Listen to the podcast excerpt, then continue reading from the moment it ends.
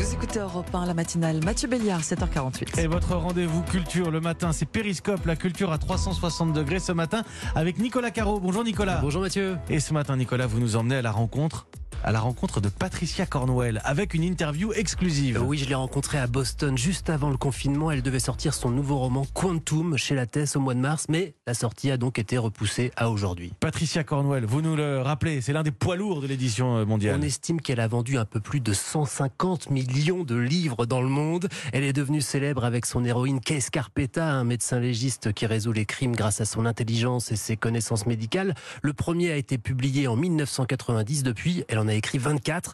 Dans Quantum, rien à voir. Elle inaugure une nouvelle série de romans avec donc une nouvelle héroïne, Callie Chase, le capitaine Callie Chase, ancienne des forces spéciales, spécialiste de mécanique quantique et de cybercriminalité. Impressionnant le CV. Oui, et on la rencontre au tout début du livre. C'est plutôt angoissant. Elle est dans un tunnel, un petit tunnel. Une alarme a été déclenchée et ça, c'est pas bon puisque c'est un tunnel sous le centre de recherche de la NASA. C'est peut-être une souris, mais peut-être aussi une tentative de piratage informatique à grande échelle. Or, elle trouve des traces de sang Elle remonte le fil. Le badge qui a servi à pénétrer le système appartient à un homme qui s'est suicidé. L'enquête commence. Je ne vous en dis pas trop, mais ce faisant, on se promène dans les arcanes de la NASA, des services secrets et des centres spatiaux. Et comme toujours, Patricia Cornwell s'est beaucoup documentée. Mieux, elle a testé pour nous. J'ai passé beaucoup de temps à la NASA. J'ai consulté, j'ai beaucoup travaillé avec des astronautes. Parce que dans le prochain roman, elle grimpe dans une fusée, donc je devais faire tout ça. Au centre spatial, je suis montée à bord d'un avion zéro gravité où vous êtes en apesanteur. Ouais, j'ai fait ça il y a quelques mois. J'essaye tout ce que je peux parce que je veux le faire passer au lecteur.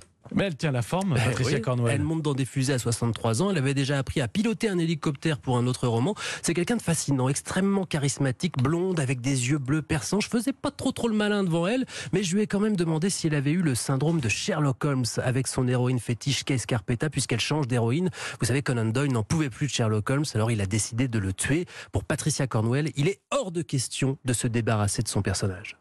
Je ne pourrais pas faire ça, je ne pourrais pas la tuer. Et je ne l'ai pas fait. Je ne sais pas si j'écrirai sur elle encore, ça il faut voir, mais je ne la tuerai pas. Simplement parce qu'il y a des gens partout dans le monde qui tiennent à elle. Elle est réelle pour eux. Et je ne veux pas leur faire ça. Puis, hum, j'ai arrêté de la faire vieillir depuis qu'elle a eu 50 ans. Et je suis bien plus âgée qu'elle maintenant. Et puis, j'ai envie d'écrire sur des choses différentes. Alors, en attendant un éventuel retour de Kay Scarpetta, on peut donc suivre euh, maintenant les aventures de Callie Chase. Dans Quantum, le premier roman de la série chez la Thèse qui sort aujourd'hui. Merci Nicolas Caro. On retrouve l'intégralité de cette interview, interview exclusive, dois-je le rappeler. Ce sera dimanche à 14h dans votre émission La Voix est libre. Merci Nicolas Caro. C'était Périscope.